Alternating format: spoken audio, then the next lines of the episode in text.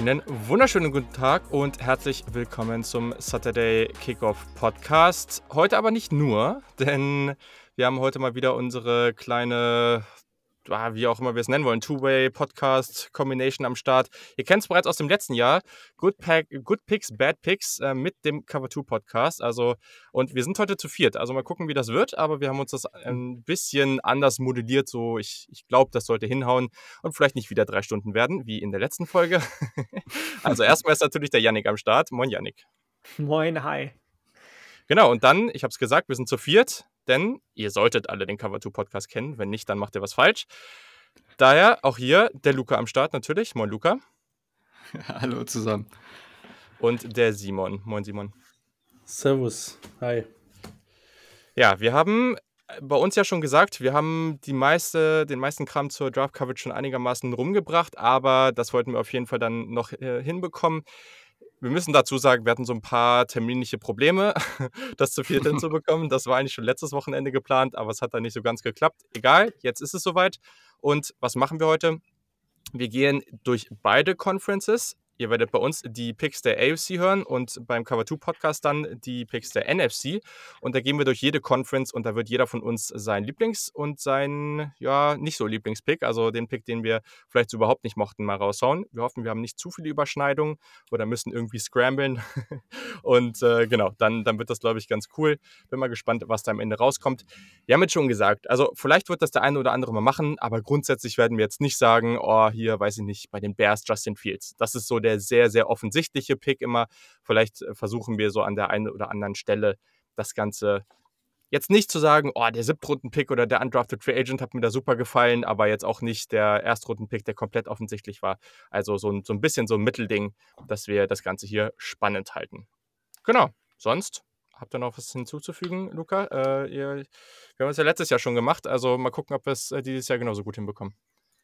Ja, ich ich bin sehr gespannt. Wir haben gerade schon gesagt, ob wir uns nochmal so in der Frequenz doppeln. Ich, äh, gehe davon aus in dem neuen Format, dass wir das, äh, hinbekommen und ein bisschen mehr Variation reinkriegen dieses Jahr. Okay, sehr, sehr gut. Finde ich, äh, ich top. Ähm, dann machen wir es, glaube ich, mal so. Ich glaube, wir machen es so, weil wir mit vielen Leuten wird es dann sehr, sehr viel hin und her gespringen. Deswegen würde ich einfach sagen, dass wir pro Division ähm, das, das, so machen, dass jeder erst seinen Lieblingspick und dann seinen Not-So-Lieblingspick sagt. Und äh, dann können die anderen auch gerne nochmal drauf eingehen. Und ja, deswegen, also dann würde ich einfach sagen, wir starten mal oder wir gehen von Osten nach Westen und starten in der AFC East. Da ist ja eine Menge passiert diese Offseason. Daher, ja, Simon, hau doch mal raus. Was war denn hier, was waren denn hier deine beiden Picks, die du dir hier aussuchen würdest? Ja, also AFC East äh, hat zumindest den Vorteil gehabt, dass alle Teams eigentlich größtenteils ziemlich äh, solide äh, unterwegs waren. Ähm, ich ich glaube, bei den Patriots und Jets wird es irgendwo schwierig, einen Pick zu finden, der so absolut gar nicht, äh, absolut gar nicht gefällt. Ja, wenn man jetzt die offensichtlichen mal rausnimmt und ich bin dann ähm, äh, doch, doch mal in die äh, äh, in die späteren Runden reingegangen, was, äh, was so einer meiner absoluten Lieblingspicks war. Äh, war von den Jets nicht Elijah Moore, also der auf jeden Fall auch, aber in der sechsten Runde.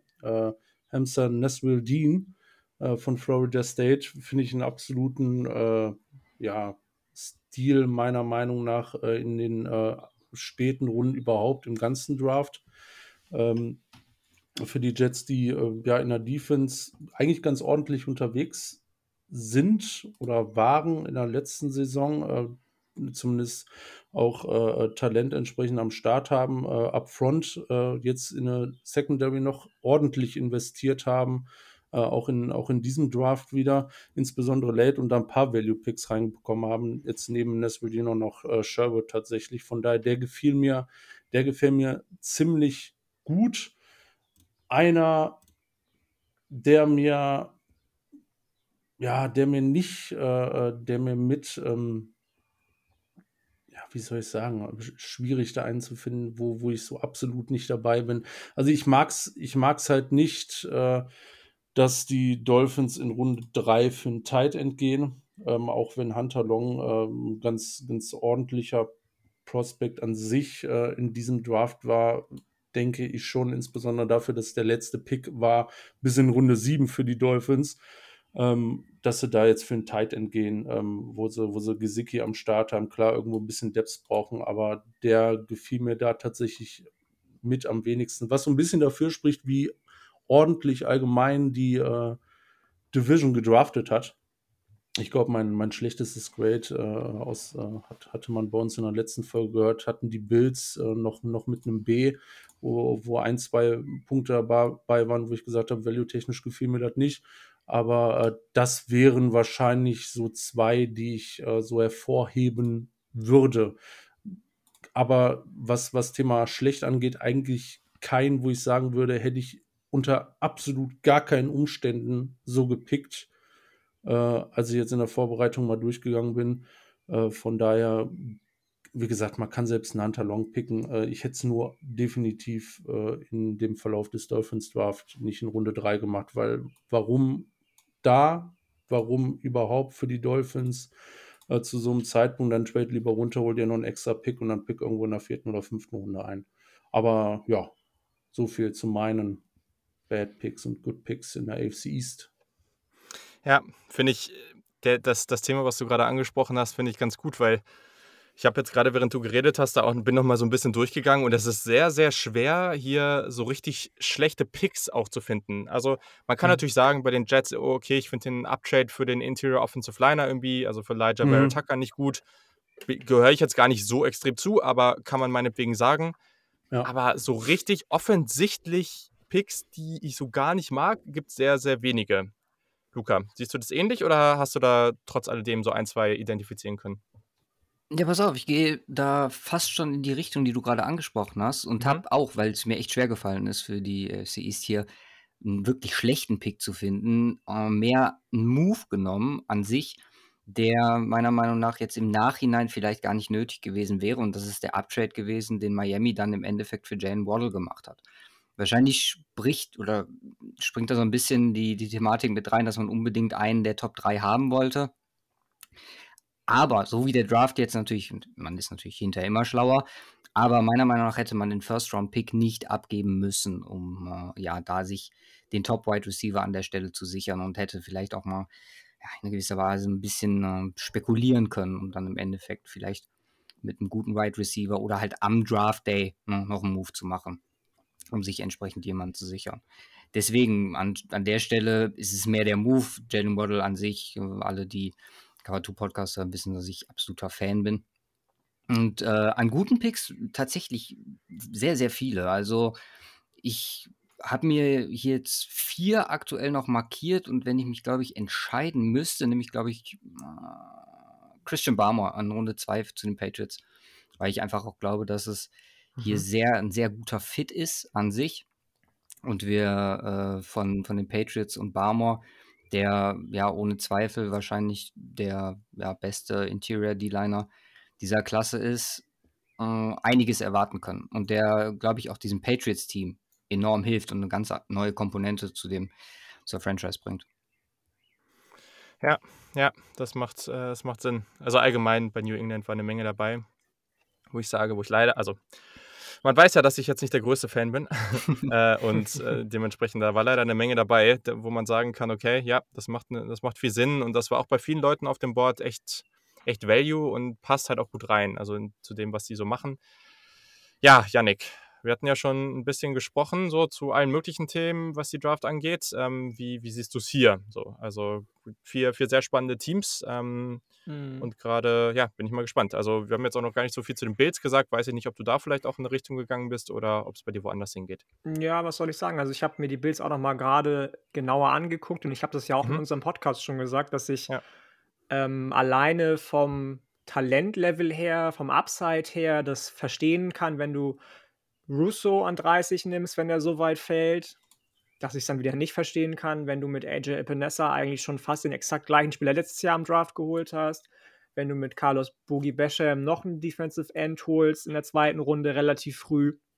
Ähm, natürlich hat McDermott da irgendwie einen gewissen Plan hinter, möchte ich gar nicht irgendwie bestreiten, aber das sind so die Moves gewesen, auch wenn ich die Spieler an sich mochte und auch an den Spots vom Value her mochte, hätte ich sie bei den Bills irgendwie am Anfang nicht gesehen. Ähm, und den Rest habt ihr, glaube ich, schon gesagt. Also Hunter Long zu Miami an dem frühen Zeitpunkt habe ich auch nicht unbedingt für, für gut befunden. Ich mochte dementsprechend aber den Pick von Javon Holland, der mein Nummer 1 Safety war. Und mhm. zu den Patriots habt ihr eben auch schon was gesagt. Gerade mit Perkins und Barmore, die so ein bisschen im, ähm, in der Defensive dafür sorgen werden, dass sich da so ein bisschen was verändert, dass ähm, so ein bisschen die, die Balance bei denen im, im Backend sich äh, vom Backend sich so ein bisschen verschieben wird, dass das Ganze ein bisschen, bisschen ausgeglichener wird, auch wenn sie nicht immer die perfekte Coverage spielen, ähm, glaube ich, dass die Patriots mit den beiden Picks sehr, sehr viel richtig gemacht haben.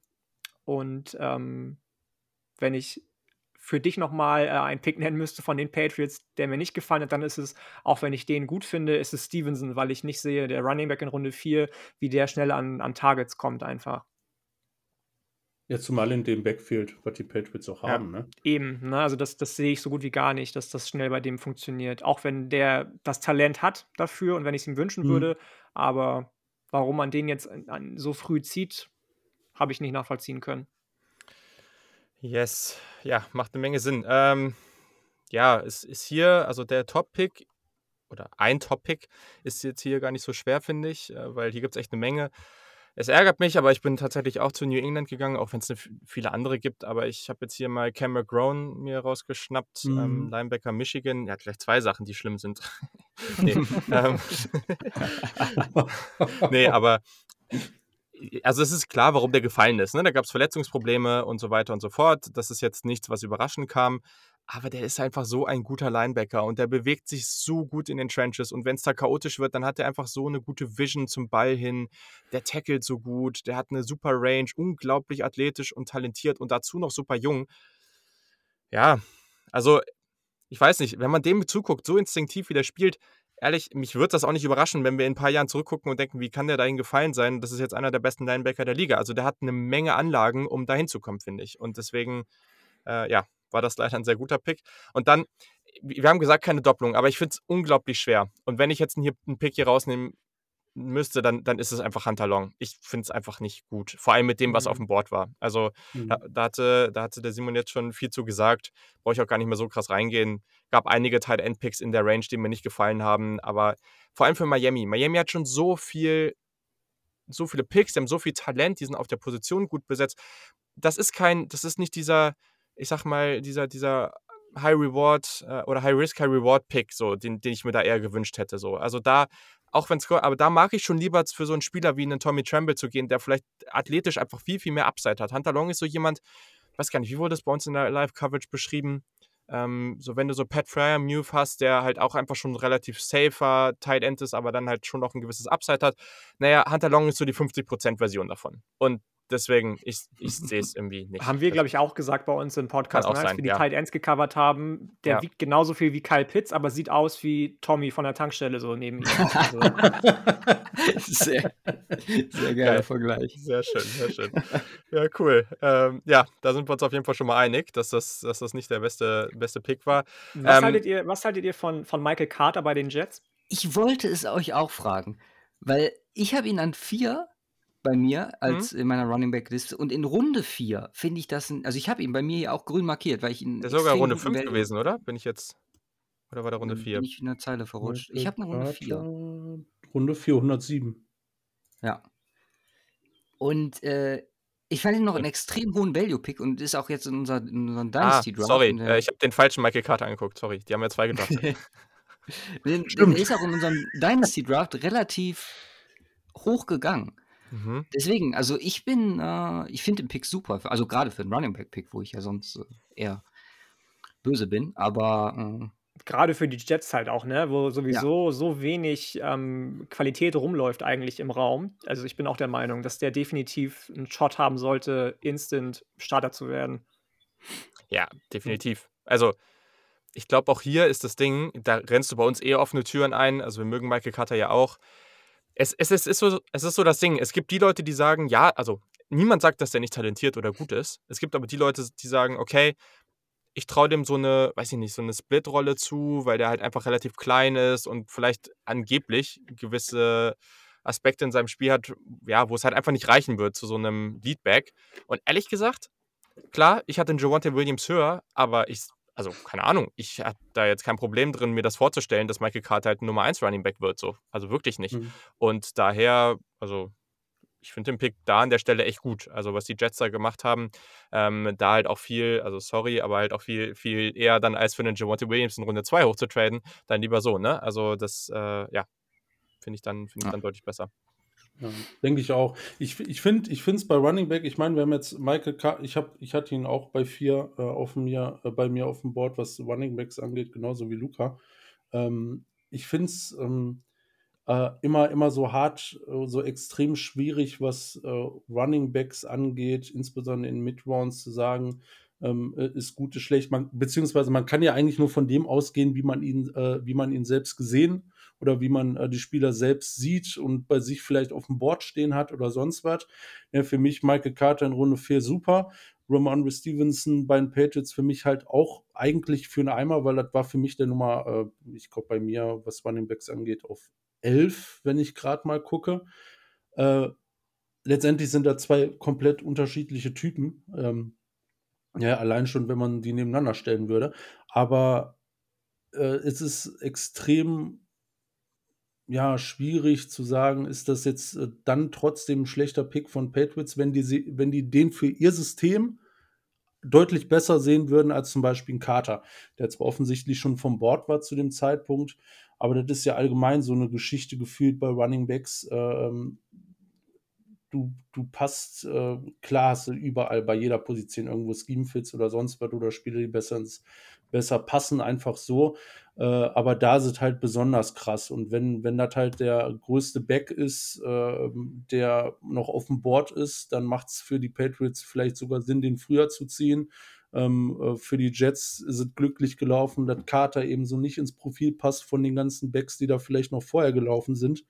Äh, das finde ich halt immer so schwierig zu sagen. Ganz ab davon, dass ich auch den Stevenson-Pick halt way too early finde, äh, vom Value-Standpunkt her. Ja, aber Carter in Runde 4 ist äh, dafür, dass alle anderen drei bis Anfang der zweiten Runde schon weg waren, echt ein, echt ein nicer Pick. Sehr gut. Perfekt. Cool. Dann haben wir an dieser Stelle die erste Division schon mal abgehakt. Wir sind einigerma einigermaßen solide im Zeitplan. Mal gucken, wie es weitergeht. ähm, genau, dann geht es weiter. Wir gehen in die AFC North. Ähm, da haben wir Pittsburgh, Baltimore, Cleveland und Cincinnati. Auch hier sehr, sehr spannend. Eine Menge passiert diese Offseason. Einige Teams sehr abgefeiert, andere nicht so. Ja, also dann, äh, genau, machen wir dieses Mal vielleicht andersrum. Yannick, ähm, wen, wen siehst du da bei den Top- und Not-So-Top-Picks? Also, die obvious Elephant in the Room wären natürlich die beiden ersten Picks von Cleveland. Ähm, Greg Newsom der zweite und Jeremiah Owusu Kuramoa. Die habe ich jetzt angesprochen, die sind es dann aber nicht. aber auch jemand mit dem Namen Cleveland tatsächlich. Ben Cleveland mhm. ist mein Top-Pick. Oh, ja. ähm, weil der einfach so wie die Faust aufs Auge in das passt, was die Ravens mit ihrer Offensive Line machen wollen, weil das ein Berg von einem Typen ist, weil der ein Plug-and-Play-Typ ist, der dir keine Spiele verliert. Und ich weiß nicht, wie es euch geht. Das sind vielleicht ein bisschen martialische Aussagen gewesen, die er getätigt hat, ne? Von wegen, ähm, wenn wir halt im Wald nichts zu essen hatten in der Hütte, dann haben wir halt auch Eichhörnchen gegessen, so. Kann man zustehen, wie man will. Finde ich ja. jetzt nicht so geil, aber als Typ für die Amerikaner ist es bestimmt jemand, den sie auch feiern werden, der eine, eine breite Fanbase bekommen wird und ähm, der sich bei vielen Leuten sehr schnell sehr beliebt machen wird. Abgesehen von dieser Eichhörnchen-Geschichte würde ich das sogar unterstreichen. Ähm, mir gefällt es sonst auch sehr, wie der auftritt. Und ähm, ich weiß gar nicht, wenn es so um, um schlechte Picks geht, ob man da, so, ob man da überhaupt an den ähm, Steelers vorbeikommt. Ich mag den Harris-Pick, ich mag den Fryermuse-Pick. Ähm, aber ansonsten, natürlich also, haben sie viel du, für den. Also, warte, du hast gerade gesagt, du, du willst jetzt auf die Pittsburgh Steelers bei den schlechten Picks rein, eingehen und sag, dann sagst du, du magst den Harris-Pick. Ja, tatsächlich, ja, weil, weil sie ja keine andere Möglichkeit hatten, finde ich tatsächlich. Heavy. Natürlich ist es vom Value. Gab doch andere Spieler noch auf dem Board. SCH. Punkt, Punkt, Punkt. So, und wenn du aber so einen klaren Glaring Need hast wie die Steelers und den dann, also, okay, nee, ich glaube, ich muss immer von vorne reinkommen.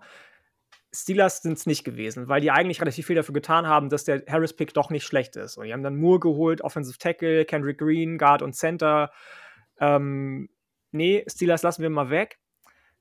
Ähm, ja, das ist eine gute Frage tatsächlich. Mir haben viele Picks bei den Ravens gefallen, mir haben viele Picks bei den Browns gefallen.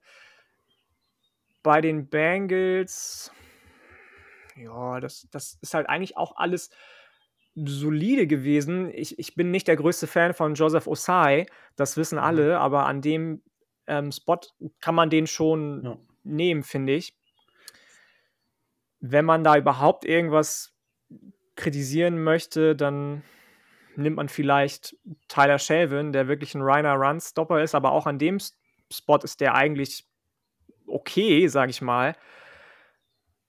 Ja, wenn ich mir einen aussuchen müsste jetzt, äh, letzten Endes, mir bleibt ja nichts anderes übrig, ähm, nehme ich, nehm ich Sean Wade, glaube ich, von Baltimore ich sehe den einfach in keiner Rolle. Weder als Safety, noch als Nickel, noch als Cornerback bei den, bei den Ravens. Ich sehe den sowieso in keiner Rolle in der NFL, so hart das ist. Der ist ja hoch gelobt worden. Das tut mir auch leid jetzt, Julian. Ähm, wir haben auch über den gesprochen. Ich sehe das ganz genauso, kein Stress. Ähm, und äh, also ich, ich, fünfte Runde war das, glaube ich, jetzt bei ihm, ne? Ja. Mhm. Und das, Entschuldigung, Sean Wade, bitte belehr mich eines Besseren am Ende. Aber das, das sehe ich einfach nicht, dass der irgendwie irgendwo einen Fuß in die Tür bekommen wird, weswegen ich den Fünftrunden-Pick von den Ravens ein bisschen verschenkt finde.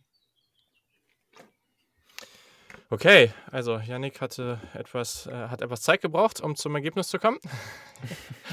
ähm, nee, genau. Also, ja, das finde ich jetzt nochmal spannend. Also, ich glaube, gerade ähm, bei den, oder ich bin mal gespannt. Also, ihr könnt das gerne bei euch nochmal einbinden, was ihr dann auch gerade zu dem Approach des Steelers äh, denkt. Ähm, ja, Luca, also, also, keine Ahnung, vielleicht ist das ja auch ein Teil von deinem, deinen schlechten Picks an dieser Stelle, aber hau mal raus.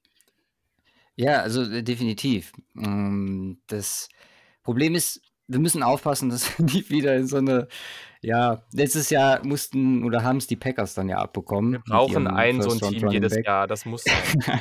Deswegen habe ich ja jetzt dann gerade doch nochmal eine andere Richtung umgeschwenkt, damit das nicht passiert bei den Steelers. Das ist doch langweilig, hallo.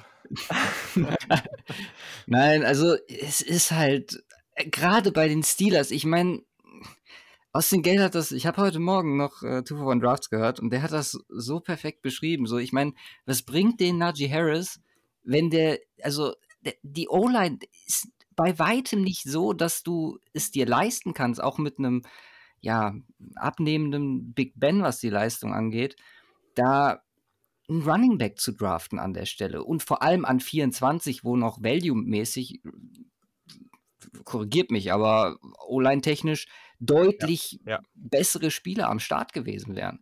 Ich meine, selbst Ben Cleveland an der Stelle hätte mir besser gefallen als Najee Harris, bin ich ganz ehrlich.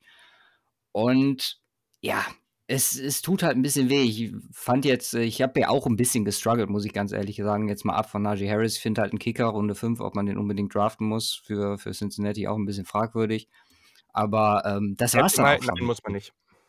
Nee, okay. Kann man lassen, kann man lassen. Aber das war's dann auch schon, wirklich mit, mit so unglaublich schlechten Picks.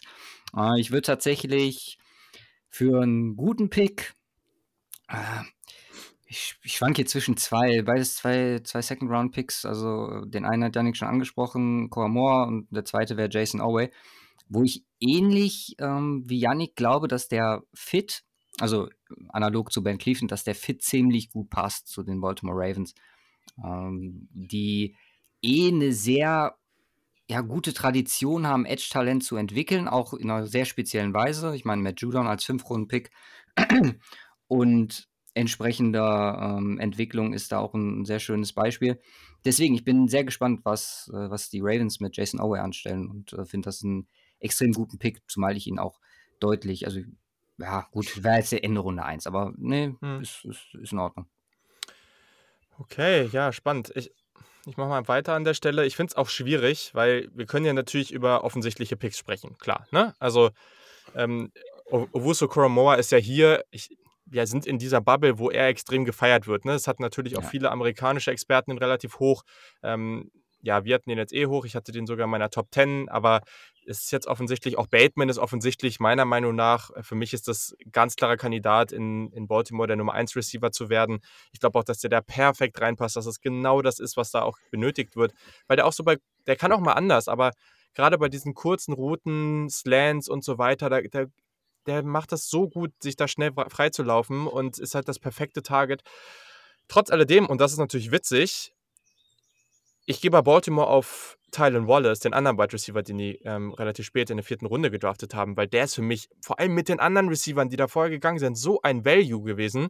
Ich mochte den so gerne. Ja, vielleicht nicht der athletischste Typ, aber super Contested Catch, ähm, hat relativ wenig verschiedene Routen gelaufen, war dabei aber ein sehr guter Route Runner äh, für Oklahoma State. Also ähm, fand ich super. Und das Ding ist einfach, ja, dieser, wenn man das jetzt mal so sieht, auf einem gewissen Niveau ist dieser Wide Receiver Room jetzt auch irgendwo crowded. Also es wird ja nicht passieren, dass du mit Mark Andrews, mit Duvernay, mit, äh, mit, mit äh, Sammy Watkins, mit äh, Rashad Bateman, mit Tyler Wallace, dass die alle viele Targets bekommen. Aber was ich an diesem Pick so liebe, ist erstens, dass der Spieler talentiert ist und zweitens, naja, irgendwer von denen wird schon gut sein. So. Und du gibst dir einfach viele Chancen. Und dieses Team ist drumherum sehr, sehr talentiert. Und da war ein ganz offensichtliches Need. Deswegen finde ich super. Den Pick das ist auch wieder schwierig so, ne? Also ich, ich sag gleich nochmal was zu Pittsburgh, aber der Pick, der jetzt nochmal später ein bisschen, den, der mir nicht gefallen hat, ist für mich Anthony Schwartz von Auburn äh, bei Cleveland. Ich sehe ich, ich sehe das, was sie damit machen wollen. Der ist unglaublich schnell und der ist natürlich ein Spieler, den in dieser Rolle, das haben sie vielleicht noch nicht so. Du willst natürlich auch nicht deinen elitären Wide Receiver als nur diesen tiefen Decoy nehmen. Und ich kann mir schon vorstellen, dass, wenn sie den jetzt richtig trainieren, das richtig machen, dass der bei 4, 5, 6, 4, 5, 6 Situationen ja im nächsten Jahr dann seine 40, 50 Yard Bomben fängt. So finde ich jetzt nicht so unrealistisch. Und sobald du naja, dieses Element in deiner Offense eingebunden hast und das ein paar Mal funktioniert hat, muss die Defense das ernst nehmen. Und ich verstehe, was sie machen wollen. Trotz alledem, wenn man gesehen hat, die Wide right Receiver sind relativ weit gerutscht. Da waren so talentierte Spieler auf dem Board. Und Anthony Schwartz habe ich persönlich echt so Mitte Tag 3 oder sowas gesehen. Also der hat einfach nicht viel auf Tape gezeigt, obwohl er diesen Speed hat. Deswegen mochte ich ihn nicht so. Und für Pittsburgh, wenn du das jetzt so sagst, Janik, ich weiß, ne? Also wir haben das ja auch dann besprochen. Hm, und grundsätzlich, grundsätzlich Sie haben ihn an 24 gezogen. Okay. Das, was sie danach gemacht haben, sie hätten in eine andere Richtung gehen können, dann wäre der Pick noch schlimmer gewesen. So ist er jetzt, sage ich mal, nur schlimm. Keine, keine, Ahnung. Also, das ist so für mich. Also, ich mag Najee Harris ja auch, ne? Ist ein cooler Typ, unglaublich talentierter Spieler auf jeden Fall. Ich glaube, mit dem werden sie eine Menge machen. Der wird richtig gut spielen. Aber was ist denn jetzt, wenn sie sagen, sie gehen jetzt halt irgendwie viel auf Offensive Line, ne, holen sich dann noch den Tight End, wie sie es gemacht haben, ne, verstärken das alles richtig gut und holen sich dann meinetwegen in Runde 4 und Runde 5, äh, was weiß ich, ne, also zum Beispiel eben eine Michael Carter, wie wir es gesagt haben, und noch einen anderen. So. Dann holst du dir da zwei rein, wo du sagst, okay, die sind immer noch passabel, die sind gut und jetzt haben wir da vorne richtig gute Offensive Line. Aber nein, das wurde auch so oft gesagt von so Beatwritern von, äh, von den Steelers, dass die ganz klar gesagt haben, ne, diese Offense, die brauchen den Running Back, der sie jetzt nach vorne bringt, weil da haben sie das offensichtliche Need und so. Ja, okay, haben sie vielleicht ein offensichtliches Need, aber andere Teams kriegen das auch in offensichtliche Needs auf Running Back mit undrafted Free Agents zu stopfen. Also ich, ich liebe Najee Harris als Running Back so. Das ist, der war mit so großem Abstand mein Nummer 1 Running Back. Auf jeden Fall. Aber nee. Also, äh, nee, einfach nein. Ja, genau. also ich meine, es mag halt auch vielleicht ein bisschen mit, mit Mike Tomlin zusammenhängen. Ne? Ich meine, der hatte ja, war ja wirklich ein bisschen auf Rosen gebettet während der Zeit, in der Livion Bell seine Prime hatte. Und ähm, er wird wahrscheinlich ge ge gesagt und gedacht haben, okay, bevor ich jetzt meine Offensive umstelle, nehme ich wieder den, der mir und Big Ben genau das bieten kann, und zwar sofort, was Livion Bell auch am Ende geboten hat, beziehungsweise in seiner Prime geboten hat. Und wenn das für ihn Najee Harris ist, dann ist das natürlich fragwürdig in der Betrachtung, aber mein Gott, dafür stecken wir dann alle, alle zu wenig drin, um das äh, final beurteilen zu können. Und ähm, also ich, ich verstehe den Ansatz, klar, aber ich finde am Ende, wie du es auch gesagt hast, mit den Umständen, die sie dann danach geschaffen haben, für ihn den Pick nicht mehr ganz so schlimm und kann es schon auch nachvollziehen, dass der gezogen wurde. Ja, so, Simon, du bist natürlich auch noch dran. Also äh, ja, nicht, nicht übergehen. nee, alles in Ordnung, ihr habt ja alles gesagt. es ist, ist ähm, ich, weil, weil, es gerade passt, weil ich da auch noch was äh, zu sagen wollten, äh, wollte, ähm, ist, ist auch einer meiner, ist, ist auch der Pick, der mir so am schlechtesten gefällt, weil, weil sonst echt wenig ist, was mir da auch ins Auge springt tatsächlich oder ins Auge gesprungen ist, was, was schlechte Picks angeht. Ich, ich nehme da auch ähm, die Najee Harris-Variante. Nichtsdestotrotz finde ich den Ansatz von den Steelers, um so ein bisschen den Gegenpol äh, vielleicht zu unterstützen und das Ganze etwas erträglicher für Steelers-Fans äh, heute zu machen. Ähm, die ersten drei Picks dann zumindest im Gesamten ganz ordentlich für das, was sie vielleicht machen wollen. Ich sehe halt immer nur ähm, noch ein dickes Problem, weil die O-Line ist jetzt komplett zerpflückt äh, von den Steelers, was äh, diese Offseason angeht. Ähm, äh, Pfeiler weg, äh, Villanueva weg. Äh, das Problem, was ich bei den Steelers beim Running Back allerdings sehe, ist, ähm, dass die Steelers O-Line jetzt nie wirklich seit Livion Bell, wo aber auch Livion Bell eine extreme Rolle gespielt hat, mit seiner unglaublichen Patience hinter der Line of Scrimmage und äh, in seiner Fähigkeit, Lücken zu erkennen, äh, ähm, Tackles zu dodgen und sonst was, was, was man auf dem Niveau erstmal finden muss. Und wo ich auch von einem Najee Harris jetzt nicht überzeugt bin, dass er mal eben äh, Livion Bell-Style äh, aufs äh, Spielfeld bringt. Das Problem ist, die Steelers Offense war jetzt noch nie die brutal Run-Blocking starke Offensive Line. Ähm, Im Pass-Blocking immer wunderbar, mit, mit Roethlisberger natürlich dahinter, der da auch noch einiges zutut aber ähm, irgendwie schon seit Jahren Problem, äh, Probleme haben in One-Blocking. Ja, und äh, das hat sich jetzt dieses Jahr nicht wirklich verbessert. Klar, holen sie mit Kendrick Green einen Run in Runde 3, was dann in dem Rahmen wieder Sinn macht. Ein unglaublich starker One-Blocker. Ähm, vielleicht hier und da ein, zwei Probleme äh, im, im, im Pass-Blocking mit Ben Roethlisberger, der auch nicht jünger wird, dahinter hm, schwierig. Auch Pat Fryermuth kann ordentlich blocken. Von daher macht das in der Kombination her schon irgendwo Sinn oder es lässt einen Plan erahnen, was die Steelers da fahren wollen. Von daher ähm, mag das ja vielleicht in Ordnung sein, wenn es denn so klappt. Ich weiß aber nicht, wie das jetzt von jetzt auf gleich wirklich klappen kann. Äh, und wenn ich mir dann denke, ey Leute, ihr verliert echt Value auf äh, in on eurer kompletten O-Line und das, was da an 24 noch da ist, äh, da hättet ihr einen super Tackle noch bekommen. Jetzt holt ihr euch Dan, Dan Moore in der vierten und wenn man sonst so guckt, was habt ihr an Tackle? Joe Hack, wunderbar, da kann man definitiv drauf bauen. Und son sonst wird es halt auch schon sehr schwierig. Mein Inside O-Line sieht alles ordentlich aus. Dodson, De Castro und jetzt mit Green muss man mal gucken. Aber alter Quarterback dahinter, äh, die Tackle-Position so ein bisschen in der Schwebe. Das lässt so ein Running Back-Pick halt äh, im Vergleich noch deutlich schlechter aussehen. Deswegen kam ich da tatsächlich auch nicht drum rum. Hängt aber auch damit zusammen, wie gesagt, weil ich echt wenig Möglichkeiten sehe, hier richtig krass schlechte Picks noch rauszupicken. Dort ist Anthony Schwarz noch genannt, Brian Browns. Ja, äh, kann, man, kann man Sicherheit mitgehen. Ich hätte den jetzt auch nicht so hoch gepickt.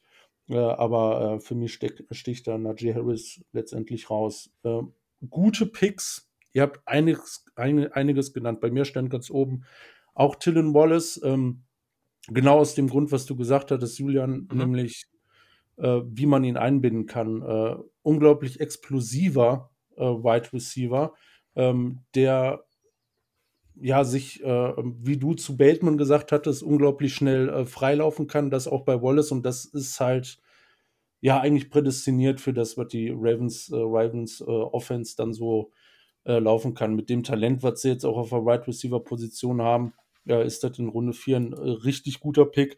Um jetzt einen zu nennen, den wir, wir hatten eigentlich fast alle gute Picks. Wir hatten ziemlich viele, wo ich gesagt habe, das passt so von der Position her ziemlich gut äh, wo ich die vom Value auch ähnlich hatte. Äh, wenn ich jetzt wirklich beim äh, einen Pick rausnehmen muss, wo ich äh, late wirklich denke, das waren zwei, äh, das waren richtig gute, das waren beiden Browns die letzten beiden Picks. Äh, Demetric Felton auf Running Back in Runde 6 finde ich, find ich richtig gut und auch Richard LeCount in Runde 5 finde ich ganz gut. Auch wenn man sich vielleicht so ein bisschen fragen muss, äh, oder teils fragen muss, aber Safety und Running Back bei den Browns sieht so schon ziemlich gut aus.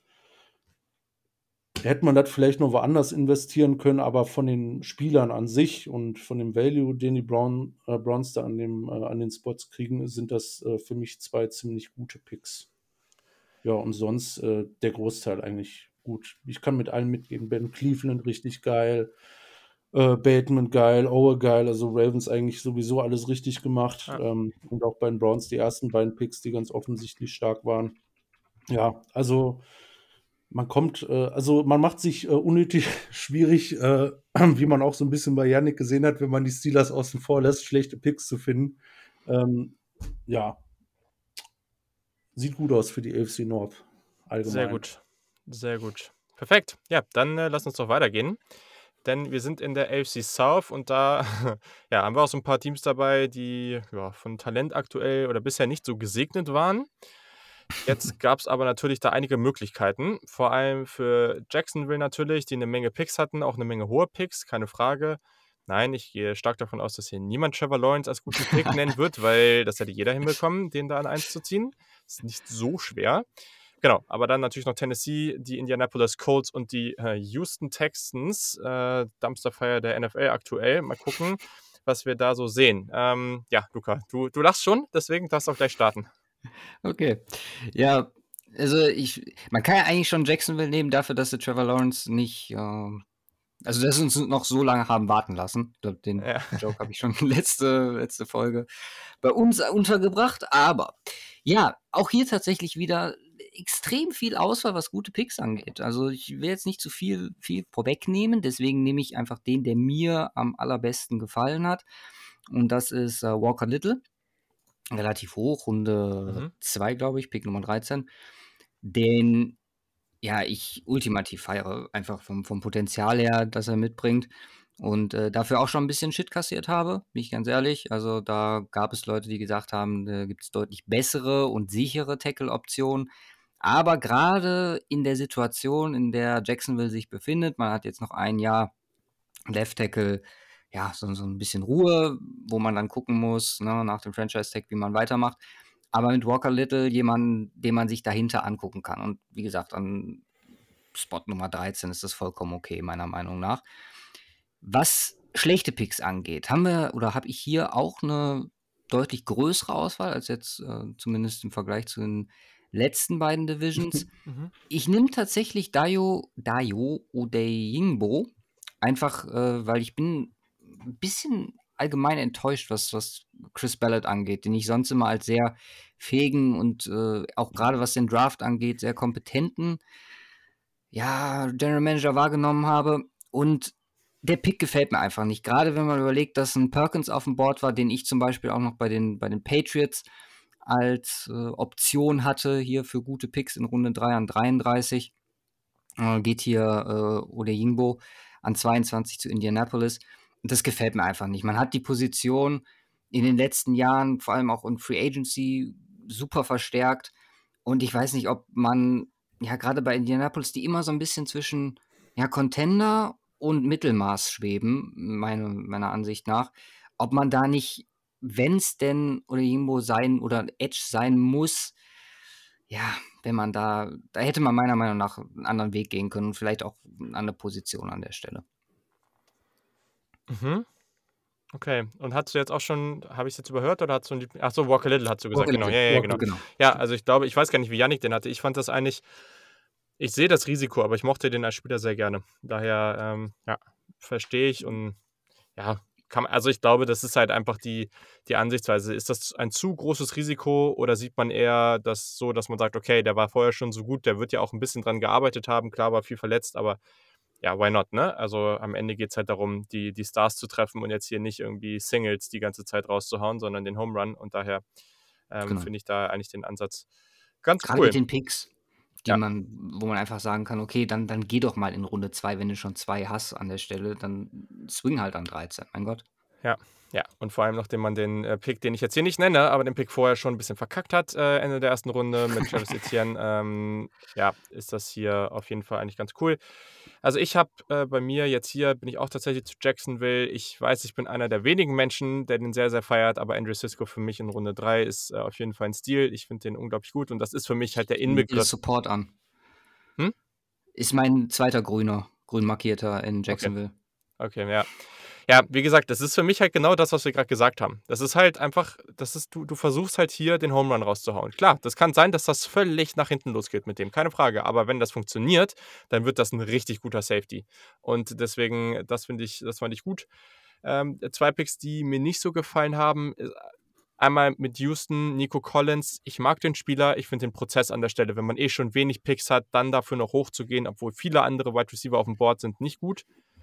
Und dann, äh, ich muss gerade nochmal gucken, in welcher Runde es war hier, ne? Also die Indianapolis Colts, wie gesagt, so, äh, ich, ich glaube, da kann man für und wieder äh, Argumente finden, was man jetzt mit der aktuellen Strategie, wie man das findet. Aber auch wenn es nur in der sechsten Runde war, freaking Sam Ellinger in der sechsten Runde, echt, Leute. Also auf keinen Fall. Also, ja, ist klar, ey. Ich habe es überlegt, ich habe es ja, überlegt. Aber. Es, es, ist, es ist es einfach nicht. Also Sam Ellinger, wenn der nur irgendwo eine anständige Rolle in der NFL ähm, ja, bekommt dann, dann, und das gut funktioniert, dann fresse ich echt einen Besen. Also das, boah. Also und Philippe Franks war noch auf dem Board, ne? Bitte? ja. Simons Philippe Franks war noch auf dem Board, hat er gerade gesagt. Ja. Ah, oh ja, okay. Ja gut, den hatte ich als allerletzten Spieler auf dem Board. Das wäre noch schlimmer ja, gewesen. Aber, äh, ja. Oh Gott, ja. Eben deswegen. ja, nee, äh, auf jeden Fall. Okay, cool. Ja, genau. Damit habe ich das auch mal. Es ist nicht der letzte Quarterback-Pick, den ich bashen werde, aber es ist auf jeden Fall äh, sehr angebracht hier, wie ich finde. Und deswegen, ja, Simon, darfst du auch gerne weitermachen. Komm, dann, dann machen wir weiter mit Quarterback-Bashing. Äh, Nee, fang, machen wir uns einfacher. Texans-Bashing. Es ist halt offensichtlich ein bescheidener Draft. Du hast gerade gesagt, Nico Collins, die Herangehensweise äh, an, an die Picks und wie sie picken. Ja, ich sehe halt nur Fragezeichen, wenn ich mir das angucke. Ich weiß nicht, was genau der Plan ist. Also in Anführungsstrichen, also es macht halt kaum etwas Sinn.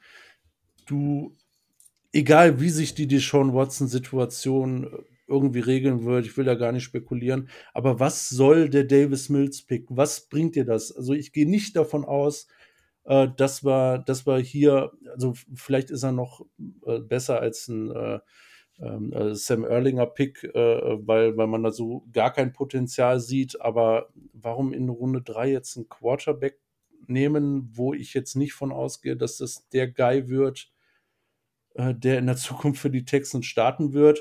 Wenn du sowieso schon beschissenes Roster hast. Ähm, einer, eins meiner wenigen Teams, wo ich bei Draft Needs in eine zweite Zeile rangehen musste, obwohl ich nur mit Abkürzungen arbeite, was die Position angeht.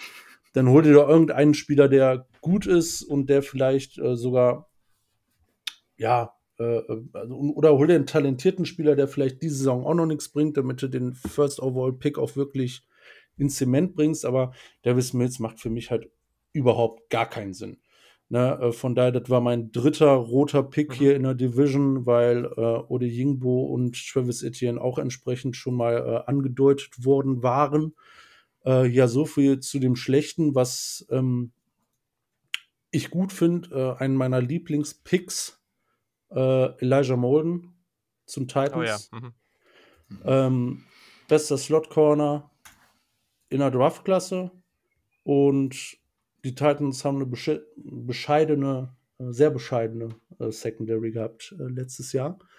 Und äh, das lief ja so absolut gar nicht. Äh, von daher ist es, äh, ich liebe auch den Caleb Farley-Pick. Wie gesagt, mhm. sind natürlich ein paar Fragezeichen dran, auch verletzungstechnisch und mit dem Rücken und so weiter und so fort. Aber ähm, ich liebe den Pick so schon sehr. Ähm, Elijah Moden ist der in Anführungsstrichen für mich sicherere Top-Pick von beiden, deswegen habe ich äh, ihn ja genommen und sie investieren da stark. Auch von der Strategie passt es einfach. Sie investieren da stark in die, ähm, in die Defense äh, mit, äh, mit, mit, den, mit den beiden Picks ähm, und das passt wunderbar. Wie gesagt, die Titans für mich einen brutal guten Draft allgemein gehabt. Äh, auch mit den Raidens äh, finde ich einen sehr nice Pick in Runde 2. Aber Elijah Molden sticht da für mich heraus aus der, in der Division. Yes. Ja. Sehr, sehr gut. Perfekt. So, äh, jetzt bin ich gerade durcheinander. Janik, du warst noch nicht dran in dieser Division, oder? Nee, nee. Ja, ähm, ich ich weiß gar nicht, welchen Spieler, welchen Spieler meintest du eben, zu wem ich äh, irgendwas hätte sagen wollen sollen? Meintest du Walker Little oder meintest du ähm, Ode Yingo? Nee, Walker Little. Aber ich wusste Walker einfach gerade nicht mehr, wo du den hattest, aber ist auch. Nee, hat, also hatte ich bei mir in Klammern auf 5 bei den Offensive Tackles, weil ich halt auch diese, ähm, diese Injury Concerns hatte, aber vom reinen Talentlevel her fand ich das schon, äh, oder Value-Level finde ich das schon berechtigt, wenn man mal die, die Injury Concerns rauslässt. Ode Jingbo, ähm, muss ich ganz ehrlich sagen, hatte ich ein bisschen positiver als viele andere. Ähm, den fand ich jetzt gar nicht so schlecht bei den, bei den Coles. Natürlich blöd, dass der auch der sich wieder verletzt hat jetzt. ähm, wo ich mitgehe, ist, dass die Titans einen relativ guten Draft hatten. Und deswegen kommt auch mein ähm, bester, in Anführungsstrichen, Pick aus der Division von den Titans. Und zwar ist das Des Fitzpatrick, Wide Receiver. Wirklich? Ich habe erst gedacht, wirklich, ja. Ich habe erst gedacht, oh Gott, oh Gott, was nehmen die den? Ähm, da sind doch noch viele, viele andere auf dem Board. Aber dann habe ich mich mit Des Fitzpatrick nochmal dann äh, beschäftigt am Tag danach. Und das ist eine 1 zu 1 Kopie von Corey Davis. Und wenn du den ziehen lässt und dafür jemanden Neues bekommst, den du nicht bezahlen musst mit viel, viel Geld, nehme ich den immer. So, also muss ich ganz ehrlich sagen, hatte ich vielleicht ein bisschen zu schlecht in dem Moment evaluiert, ob das wirklich zu den Titans passt. Passt wie die Faust aufs Auge für mich. Ähm, und wenn es um schlechte Picks geht, ja, Sam Ellinger habt ihr schon genannt, ne? Davis Mills, weiß ich gar nicht, ob ich den so schlecht fand. Die, Titan, äh, die, die Texans haben halt komplett, was ihr auch schon gesagt habt, den falschen Ansatz gefahren. Man hätte vielleicht in der Free Agency schon irgendwie einen äh, Quarterback holen sollen, als man gesehen hat oder mitbekommen hat, mit, äh, mit, mit äh, Watson könnte das irgendwie den Bach runterlaufen, so die nächsten Wochen, aufgrund der Anschuldigungen, die da im Raum stehen. Deswegen blieb denen ja quasi nichts anderes übrig, als zumindest jemanden zu nehmen, der eventuell starten kann. Natürlich hättest du auch sagen können, wir holen keinen, der starten kann, verlieren alle Spiele und gehen dann 2022 auf den Number One Overall Pick. Klar, hätte auch funktioniert, aber dann kann sich halt auch als Franchise gleich abmelden. So. Ähm, das ist halt irgendwie einfach anscheinend bei vielen NFL-Ownern einfach nicht der Ansatz wie in der NBA, dass du tankst, offensichtlich. Deswegen fand ich das in Ordnung im Anbetracht der Umstände, die sie sich selbst schon schlecht gemacht haben, äh, vor dem Draft überhaupt. Und ähm, ansonsten weiß ich gar nicht, ob ich unbedingt mit einem schlechtesten Pick gehen würde. Ich fand allgemein, dass viele, viele Spieler overdrafted wurden in der Division. Also ich, ich sehe bei vielen irgendwie nicht den, den Value. Ihr habt über die Colts schon gesprochen, auch mit äh, Kyler Granson habe ich irgendwie nicht gesehen, den in Runde 4 nehmen zu mhm. müssen. Mhm. Also da, da tue ich mich ein bisschen schwer, mhm. gerade den schlechtesten Pick zu nennen, muss ich sagen. Ist ja nicht schlimm mit Fitzpatrick, aber die sind ja auch noch hochgegangen für den, ne? Mit vielen anderen Spielern auf ja, dem ja, Board. Ja, ja, ja, aber das, also, das ist, mhm. das habe ich eben auch gedacht, so warum gehen die jetzt für den hoch und so viele Wide Receiver, die ich irgendwie persönlich besser fand, ähm, war noch auf dem Board, aber dann, wie gesagt, habe ich nochmal geguckt, mhm. was ist eigentlich Corey Davis für ein Spieler gewesen, was ist Fitzpatrick für ein Spieler und dann hast du halt eine 1 zu 1 Kopie. Ja, gut. Fair. Okay. Das, äh, muss vielleicht noch ein. Ja. Also muss vielleicht noch einwerfen, dass äh, jetzt im Nachhinein ist definitiv der schlechteste Pick Luke Farrell. Wenn man jetzt den besten Titan ja. der, der Liga ja, in, äh, ja. in, Jacksonville hat, jetzt auf einmal mit Tim Tebow, hätte man sich in den Fünftrunden-Pick auch sparen können, beziehungsweise sich da anderweitig Ja, ist halt auch ein, auch ein Meyer-Boy, ne? Also das ist, jetzt, ist ja viel Vetternwirtschaft, was da passiert. Ähm. Ja. ne, ich bin halt nur, Thibaut ist halt, ne, ist der Grund, warum ich äh, NFL-Fan geworden ich, bin. Ich meine, wie lange hat er keinen Football gespielt? Acht Jahre jetzt? Ja, ja, irgendwie so. Ja, Irgendwie sowas? Letzte, also, letzte Jahr war in boah. Philly irgendwie da aber kein, kein Spiel gemacht und davor war er Jacksonville und ja, die schöne Denver-Zeit. ja, nee, aber Luke Farrell ist ein guter Punkt. Also, das war ja jemand, der in einem Tight End Room von Ohio State äh, der vierttalentierteste ähm, Tight End war so ungefähr. Also ja, also sehe ich irgendwie auch gar nicht. Also da war ich sehr verwirrt, ähm, als der Pick äh, dann passiert ist. Äh, vor allem vorher, also ich glaube eine Runde vorher oder so ging dann halt jemand wie Brevin Jordan und das sind halt schon Welten dazwischen. Aber gut. Äh, Brevin Jordan ist auch eine Runde 5 gegangen, glaube ich. Ja, der ging tatsächlich zwei Picks später. Also der wurde noch über, jo äh, ja, über Jordan ja. gedraftet. Ja. Ach so, Ferry war in der fünften Runde. Okay, ja, danach noch, ja, um, genau noch schlimmer. Ja. Okay, sehr gut. Cool, dann sind wir in der letzten Division für diese Folge angekommen und zwar in der AFC West. Damit sind wir bei den Chiefs, bei den Raiders, bei den Chargers und den Broncos. Und ja, Luca, da müssen wir den natürlich Vortritt lassen. Du als, mhm. als Denver-Fan mal gucken, ob du hier auch einen Pick der Broncos nennst. Ja, ich nehme den jetzt einfach, weil äh, sonst klaut mir den noch jemand. Danke, dass du mich zuerst dran lässt. Ich glaube, bei dem sind wir uns, also bei, zumindest weiß ich bei dir, Julian, dass wir uns da einig sind, bei Simon auch. Bin gespannt, was Yannick dazu sagt. Ähm, ja, die Division an sich ist ziemlich grün bei mir, weil da gibt es echt viele Picks, die mir extrem gut gefallen haben. Aber ne, als Homer nehme ich dann doch Quinn Meinerts raus, weil, also da gab es mehr oder weniger, also ich wusste, dass Denver den feiert so, das äh, hat mir, haben mir diverse Leute gesagt. Und das war so ein bisschen zittern, weil, ja, man, wusste jetzt nicht genau, wie gehen sie es an in, oder wie, also das O-Line kommen musste, war klar, ob man dann eher einen schlechteren Tackle nimmt oder dann doch sich inside orientiert. Und es gab Teams davor, wo ich mir gedacht habe, so langsam muss er doch mal gehen. So, ich meine, klar, ne, Small School, aber das, was er verspricht, hätte meiner Meinung nach dafür sorgen müssen, dass man äh, hier an der Stelle oder dass er früher geht. Und dann macht der Denver sich auch noch einen Spaß daraus und tradet alles nach hinten, was möglich ist. Und äh, das war Ende Runde 3 und ich war so abgrundtief müde an Tag 2. Und äh, ja, habe dann durchgehalten und war Ende der, Ende der Runde super happy, dass äh, Quinn Meinerts im Endeffekt ein Denver Bronco ist. Wo ich auch sagen muss, dass das vom Fit her sehr gut passt. Das ist jemand, der definitiv Entwicklung braucht.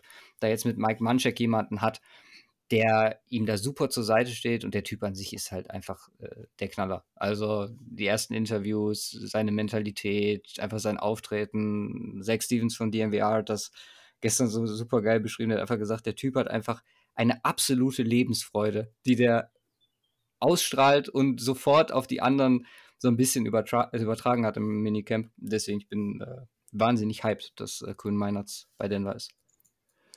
Ja, das ist doch äh, sehr, sehr gut. Ähm, welcher Pick? Welchen Pick magst du nicht?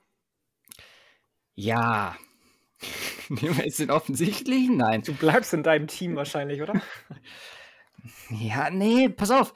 Also ich. ich oh. Soll ich jetzt Javonte Williams kurz verteidigen? Nein, es ist, es hätte da auch definitiv bessere Varianten gegeben, habe ich auch letzte Woche gesagt. Und vor allem in der Situation mit Melvin Gordon. Ich bin nur trotzdem der Meinung, dass man in Denver also dadurch, dass man die erste Runde ja sowieso verkackt hat, ne, nachdem man äh, Justin Fields nicht mhm. nahm, äh, ist man dann auch bei dem Roster fast schon in der Position zu sagen, okay, wir gehen den Luxus und holen uns den Running Back für wenig Geld, in Anführungszeichen, für die nächsten Jahre, nachdem Melvin Gordon dann weg ist. Gut, hätte man wahrscheinlich auch nächstes Jahr machen können. Deswegen, ja, komm, nehmen wir, ich, nehmen wir die Raiders. Malcolm Coons finde ich äh, in Runde 3 absolut overdrafted und ist für mich ein ja, ist ein typischer Raiders-Pick, wenn man so auf die letzten Wochen guckt, äh, letzten Wochen, letzten Jahre guckt. Okay, sehr gut, sehr gut. Ja, die Raiders, vielleicht kommen die hier ja nochmal zur Sprache. Yannick, ich weiß nicht, ob das bei dir der Fall sein wird oder ob du ähm, andere Teams na, Also bei den schlechtesten Picks zumindest nicht. Ich verstehe, dass man bemängelt, dass Malcolm Coons so früh gegangen ist, auch wenn ich den an sich eigentlich sehr mochte. Ich hätte den aber auch wahrscheinlich eher äh, ab Runde 5 erst gezogen. Runde 3 fand ich schon auch relativ früh. Wir können uns jetzt über Leatherwood streiten. Die Raiders sagen ja, angeblich wissen sie, dass sie noch viel, viel mehr Teams außer ihnen sehr hoch hatten ähm, und sie ihn deswegen an 17 oder 18, ich weiß es jetzt gar nicht mehr so genau, gezogen haben. Äh, würde ich jetzt einfach mal rauslassen an der Stelle. Ich bin wirklich geneigt, als schlechtesten Pick den Javonte Williams Pick ähm, von den Broncos einzuloggen, auch wenn ich den auch sehr mag. Ich weiß einfach nicht, inwieweit sich das für die, für die Broncos rentieren wird irgendwie. Klar, du willst irgendwie nur einen Two-Punch haben, der vernünftig ist, aber viel mehr habe ich dann da auch nicht gesehen, weil er dann doch eher auch so der, der Workhorse-Typ ist und der reine Runner und dir nicht so viel Upside im Passing-Game bringt, genauso wie es Melvin Gordon nicht tut. Ich hätte da mir lieber einen anderen Running Back-Typen gewünscht, einfach für die Broncos. Aber wenn ich dann wieder auf der anderen Seite zu den Picks gehe, die mir am besten gefallen haben, beziehungsweise wo ich den größten Value sehe, dann muss ich auch bei den Broncos bleiben und dann haben wir auch schon drüber gesprochen, Julian, nehme ich einfach Jamar Johnson, fünfte nice. Runde Safety aus Indiana.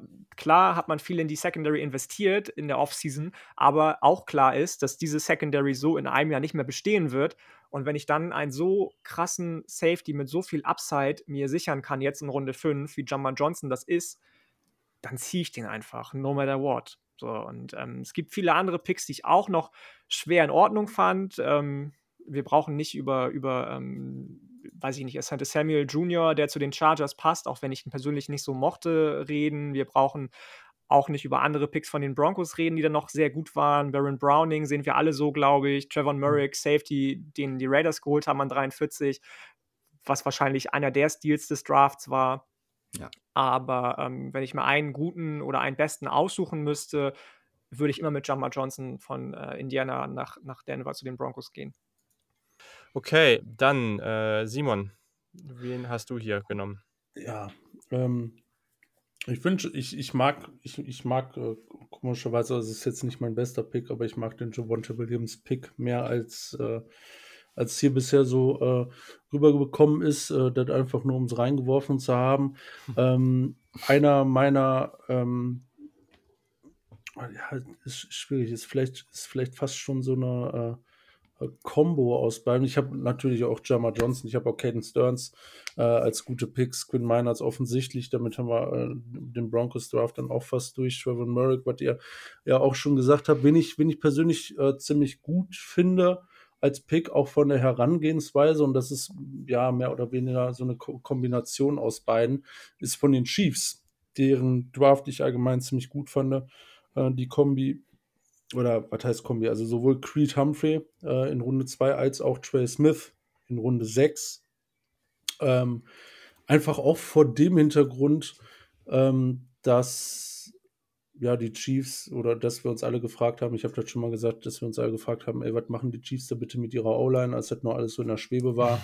Und dann jetzt äh, der Trade für Orlando Brown ähm, und jetzt in dem Draft noch Creed Humphrey ranzukriegen, Trey Smith und äh, zack, auf einmal steht da wieder eine ziemlich ordentliche O-Line zusammen. Und das haben sie, also da tatsächlich an das Front Office äh, dicken Respekt, weil das hat alles wohl ganz ordentlich funktioniert im Nachhinein. Ähm, von daher, die beiden Picks mag ich besonders. Äh, besonders ähm, was einen schlechten Pick, äh, man kommt irgendwie schwierig um die Raiders drumherum. Ähm, mir gefällt, und dann nehmen wir den offensichtlichen jetzt mal nicht, mir gefällt der äh, Pick in Runde 3, der spätere nicht, also der einen dahinter, äh, Divian Diablo in äh, Runde 3. Ähm, ich verstehe es, dass man da eine gewisse Upside, äh, Upside sieht, weil ähm, er ist ein Spieler, der auf einer mentalen Ebene ziemlich hoch unterwegs ist, äh, was, ähm, was seine Fähigkeiten angeht, auch, auch, Spiele zu lesen, komischerweise. Oder ähm, was ich mich halt frage, bisher hat das halt noch nicht so wirklich, äh, ähm, ja, es, er hat es noch nicht wirklich auf den Platz übersetzt bisher. Äh, plus, dass er halt wirklich kein guter Athlet äh, vor, vor, der Thematik ist. Und da finde ich es find halt in der Runde 3 dann doch deutlich, deutlich zu früh. Insbesondere, es, es passt so ein bisschen ins Schema, also sie stecken so ein bisschen in eine Secondary, äh, mit insbesondere auch auf der Safety-Position, aber der Pick gefällt mir so gar nicht. Wer mir einfach von der ähm, auch in der Runde nicht, nicht gefällt, ist Trey McKitty zu den Chargers. Das wird nicht ansatzweise, glaube ich, ein Ersatz sein, äh, logischerweise. Ähm, äh, für, jetzt fällt mir der Name nicht ein, Patriots Tight End. Wie heißt er? Hunter Henry. Hunter, Hunter Henry, Henry ja. genau. Ähm, klar brauchen sie, brauchen sie einen Tight End, aber ähm, wie gesagt, also wir hatten, ich glaube, viele hatten ihre Top 5 Tight Ends ähm, in diesem Draft. Mhm. Ähm, beziehungsweise offensichtlich den einen, dann so der Second Tier und dann alles, was so danach kam. Und äh, Trey McKitty war der erste von allem, was so danach kam. Und da hätte man vielleicht, wenn, wenn man ganz lustig drauf ist, vielleicht mal in der Runde 5 einen Swing machen können, wenn man den unbedingt haben will, aber dann doch bitte nicht in Runde 3. Äh, also das gefiel mir dann äh, gar nicht, wobei der Chargers Draft an sich äh, Bombe war, von daher kann man das mal machen. Äh, aber das gefiel mir so auch nicht. Und sonst äh, tatsächlich aber auch ziemlich, ziemlich positiv äh, der Draft fast aller Teams, jetzt Raiders mal ausgenommen, aber das zählt ja nicht ähm, in der AFC West. So. Okay, okay, spannend. Ja, Divine Diablo, ich glaube, den Pick habe ich zum Beispiel deutlich, deutlich positiver gesehen. Vor allem, weil ich eh mhm. sehe, dass das eher so ein, ja, eher, dass der eher Linebacker. in einer Linebacker-Rolle unterwegs sein wird. Ähm, aber den fand ich eigentlich ganz spannend. Aber ich bin mit beiden Picks tatsächlich zu den Chargers gegangen. Da kam ja jetzt bisher noch nicht so viel. Mhm. Den, den ich, den, den ich nicht mochte, das war dann Josh Palmer, der Wide Receiver. Ich verstehe ja, dass, und das wird ja auch immer wieder gesagt, dass der ähm, sicherlich ein besserer Profi sein wird, als, als am College es war. War natürlich in der Tennessee-Situation jetzt auch nicht ideal. aber so früh habe ich das halt wirklich nicht gesehen. Also für mich war das echt so jemand für deutlich, deutlich später. Ähm, fand ich persönlich einfach nicht so gut, aber okay, ne, ist jetzt sehr mhm. subjektiv. Mhm. Ich glaube, mit Jamie Kitty würde ich mitgehen. Das war halt bitter, ne? Du hast in der dritten Runde zwei Picks und in meinen Augen waren die halt beide wirklich in Sand gesetzt. Nach dem, was man davor gemacht hat, das war eigentlich, hat zumindest Hand und Fuß und gerade der Erstrunden-Pick war gut. Aber ich gehe auch mit meinem, mit meinem guten Pick äh, zu den Chargers und das war dann in der vierten Runde und das war Chris Rumpf, der zweite von Duke. Outside Linebacker, ja, etwas leicht, aber das ist halt jemand, der schon extrem viele Pass-Rush-Moves hat, der super athletisch ist, der ja einfach mit richtig Dampf spielt und ich glaube, wenn man den richtig einsetzt und wenn der vielleicht noch ein bisschen Gewicht draufkriegt, dann könnte das ein richtiger Stil an der Stelle sein. Also den mochte ich und ich mochte auch die, also ja, Runde 6, Nick Niemann von Iowa, interessanter Linebacker und so weiter. Ne? Also ich, ich fand, da, das war dann schon wieder ganz okay. Ähm, diese dritte Runde war doof, aber mit Chris Rumpf, das fand ich dann wieder cool. Das fand ich einen schönen Pick. Ja, Chargers war insane. Also muss man ganz ehrlich sagen, vor allem also die ersten zwei plus Chris Rumpf und die Perspektive finde ich jetzt auch mit Staley da. Das ist äh, nicht schön. Ja. Aus meiner Perspektive. Ja. ja, es ist halt, da gehen halt, also das haben ja viele so gesehen, ne? Also zum Beispiel bei uns in der Live-Coverage, Christian Schimmel, Chargers-Fan, der fand den zweiten Pick zum Beispiel ja überhaupt nicht gut, weil der Asante Samuel gar nicht mag. Ähm, Echt?